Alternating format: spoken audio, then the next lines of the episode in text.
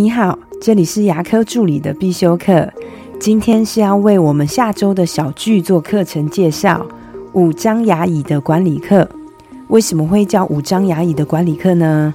因为课程并不会提到股权分红跟比较复杂的积分奖金算法，讲的内容是我们诊所每天在用，而且一定会用得到的内容。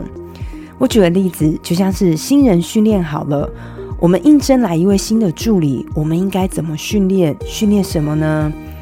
过去大家都比较习惯训练比较专业的内容，就像是怎么跟诊、治疗的流程、材料的认识等等，可是却忽略了新人要如何对我们患者做的应对进退的训练。助理们造成对团队的失误，团队是可以包容你的，是可以再教你、再给你机会的。可是造成对患者的失误呢？我们能不能期待我们犯错，患者要包容我们？我们的患者出门不给我们一颗星的负评论，我们就要偷笑了。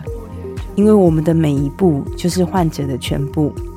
课程内容我会教大家如何把原有的 SOP 做更细致化，除了步骤跟动作外，应该还有相应对的话术。常常听到医师因为他不了解助理，所以也就很难管理助理。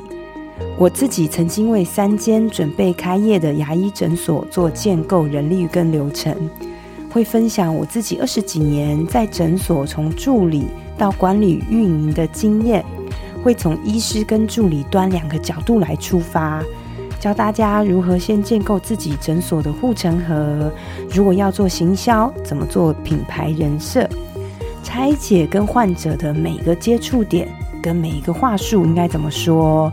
在管理方面呢，会教大家做自己的组织架构，跟助理薪水的职级跟职距的算法。管理部分会有管理阅历跟管理目标，还会分析不同管理模式的差异跟造成不同的影响。上完课也就完成自己的管理秘籍。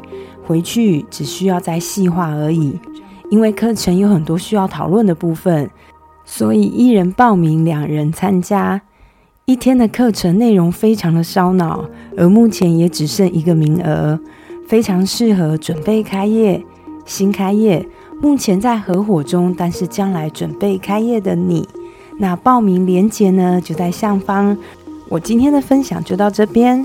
如果你对牙科的管理、资费咨询跟助理的培训有任何问题，也欢迎你留言给我，或者是在龙语牙体技术所的粉丝专业也可以找到我。